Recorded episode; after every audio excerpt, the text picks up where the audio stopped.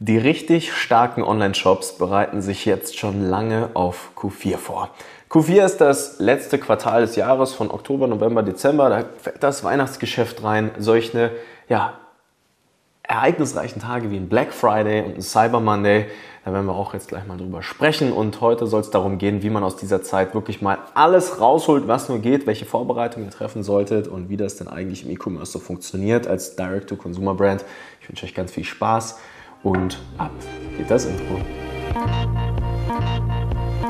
Herzlich willkommen im Social Marketing Podcast, dein E-Commerce Podcast für Online-Händler und digitale Vorreiter. In der heutigen Zeit gibt es Informationen und Experten wie Sand am Meer. Doch was funktioniert wirklich?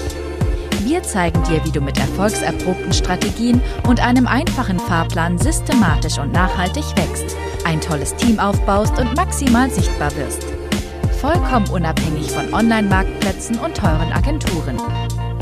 Wir machen euch zur Nummer 1 und das mit Zahlen schwarz auf weiß. Hier lernst du Marketing, das heute funktioniert. Viel Spaß! So, einen wunderschönen guten Tag und herzlich willkommen zurück hier zu dieser neuen Folge. Heute geht es darum, wie ihr euch für Q4 richtig gut vorbereiten könnt.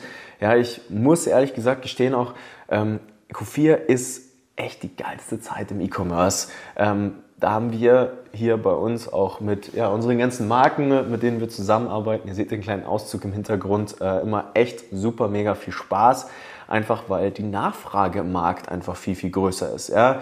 Die Leute sind nicht so viel draußen, äh, eher zu Hause, verbringen viel Zeit an den Handys, man kann Performance-Marketing hochfahren, es ist äh, ja, Shopping-Zeit, gerade im November. Die Leute fangen schon an, im Oktober sich Gedenken darüber zu machen, ähm, ja, was dann zu Weihnachten passiert. Hier bei uns in München, ja, da sagen die meisten auch, gute Freundin von mir erst letztens mich wieder darauf hingewiesen, ja, nach der Wiesne, da geht eigentlich die Weihnachtszeit los. Ja, also eigentlich Anfang Oktober, um ehrlich zu sein. Hier bauen sie bei uns jetzt gerade hier mitten in München. Wir sind sehr, sehr zentral mit unserem Büro äh, gerade die Wiesen auf, also das Oktoberfest. Und ja, danach ist jetzt wirklich die heiße Phase des E-Commerce. Und ich möchte euch heute mal ja, ein paar ja, Fuck-ups mitgeben, die wir jetzt die letzten Jahre miterlebt haben, die ihr lieber nicht tun solltest und auch ein paar Strategien, wie man da vorgehen kann. Und ähm, ja, ist echt super spannend. Also ähm, auch letztes Jahr, da war ja das große Jahr von iOS 14 und da hat man dann plötzlich ja teilweise keine Daten mehr im Account gesehen und so weiter und so fort, trotzdem teilweise an einem Tag einfach mal 20, 30.000 Euro Werbebudget allokieren können und haben damit auch mal über 100 bis 150.000 Euro Monatsumsätze gemacht. Also das ist alles schon passiert, äh, nicht Monatsumsätze, sondern Tagesumsätze an Black Friday. Äh, genau so rum war es. Und äh, genau, da möchte ich euch mal ja, ein bisschen Einblicke geben, wie das funktioniert, was wir da mal so machen und ähm, ja, wie das die Profis einfach so machen. Und ich glaube, das Erste, was die meisten total unterschätzen und ähm, was hier eigentlich eine riesengroße Rolle spielt, ist, was geht denn eigentlich überhaupt? Äh, und damit meine ich, was kann vom Lager abverkauft werden, so dass das auch immer noch irgendwie weitergeht danach. Ja? Ähm, weil man kann viel abverkaufen, wenn man möchte und viel Umsatz und viel Gewinn machen. Und was bedeutet das dann eigentlich für eure Liquidität? Ja? Wie viel Geld habt ihr denn dann eigentlich im Konto? So viele machen sich die ganze Zeit nur über Marketing Gedanken und das ist ein riesen, riesengroßer Fehler, bin ich ehrlich. Ähm, Marketing-Kennzahlen sind irgendwann relativ trivial. Ja, man guckt sich den ROAS an, man schaut, wie viel zahlt man denn für den ganzen Traffic, was hat man am anderen Ende dann wieder an Profit. Ja?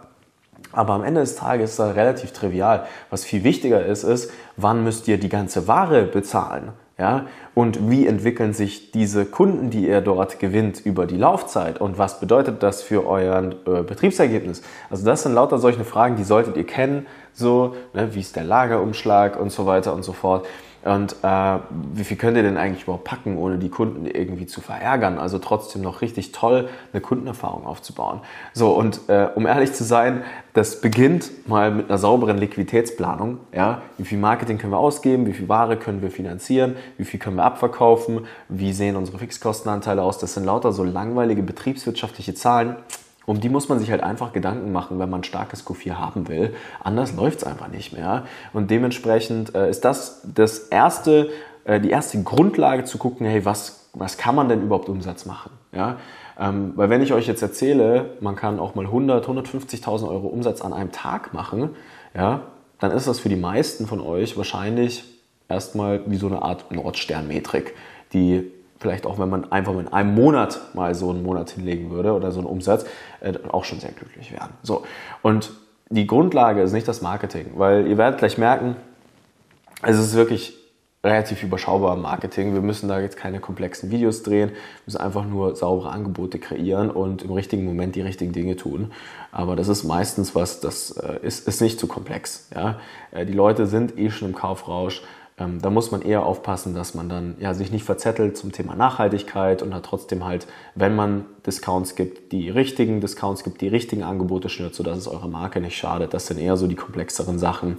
Aber ansonsten, ähm, ja, relativ trivial. So, mein erster Tipp also Liquiditätsplanung. Ja, schaut wirklich mal, was müsst ihr wann finanzieren, wie geht das denn überhaupt, sodass euch das nicht auf die Füße fällt und ihr trotzdem noch sauberes Wachstum erzielen könnt. Das ist tatsächlich der erste Punkt.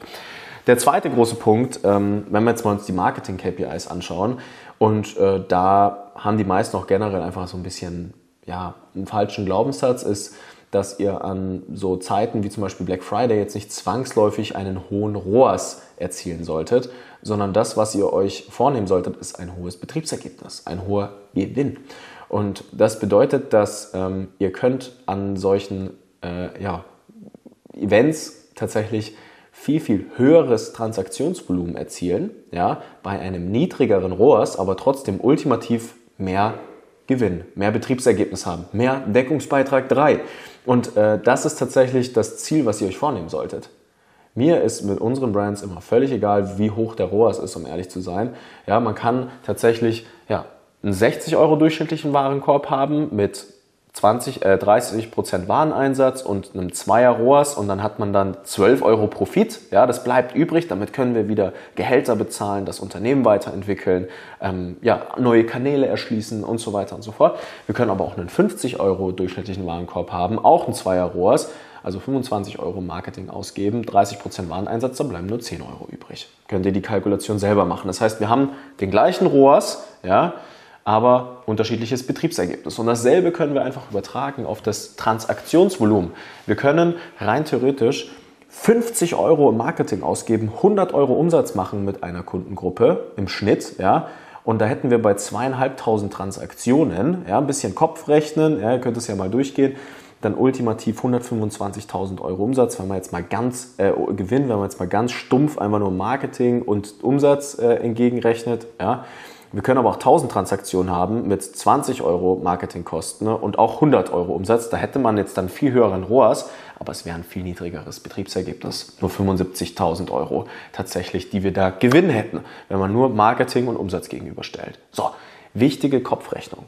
So, und das ist jetzt der nächste Punkt. Ja, Ihr könnt Kunden einkaufen, was das Zeug hält, wenn ihr versteht, was das für eure Liquidität bedeutet. Und das müsst ihr euch ausrechnen saubere Tabellen machen. Ja, da gibt es auch Excel-Tabellen, die wir zum Beispiel mit unseren Brands immer durchgehen.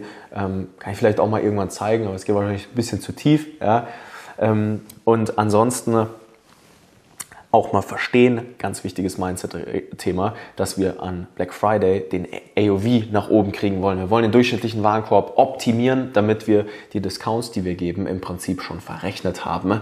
Ja, wenn man mal 30 Prozent Discount gibt, dann schnürt richtig große Angebote. Ja, macht mal richtig geile Bundles, richtig unwiderstehliche Angebote, die die Transformation eurer Kunden durchbegleiten, um da im Prinzip ein bisschen den Discount entgegenzuwirken, den ihr gibt. Ja, dann drückt das auch nicht so sehr auf den Cashflow. So, und dann last but not least, ähm, Thema E-Mail-Marketing. Das ist noch das Wichtigste. Hype die Leute, arbeitet mit eurer E-Mail-Liste, bereitet die Leute vor, nutzt eure Community, macht alles, was in, eurem, in eurer Macht steht, um die Leute vorzubereiten. Die bereiten sich mental schon auf Q4 vor, jetzt im Oktober, wie gesagt, nach der Wiesen. Und wer das nicht tut, hat ein riesengroßes Problem. Denn die Brands, die das tun werden, werden viel profitabler sein, damit viel mehr Marketingbudget allokieren können und euch am Ende des Tages einfach outperformen.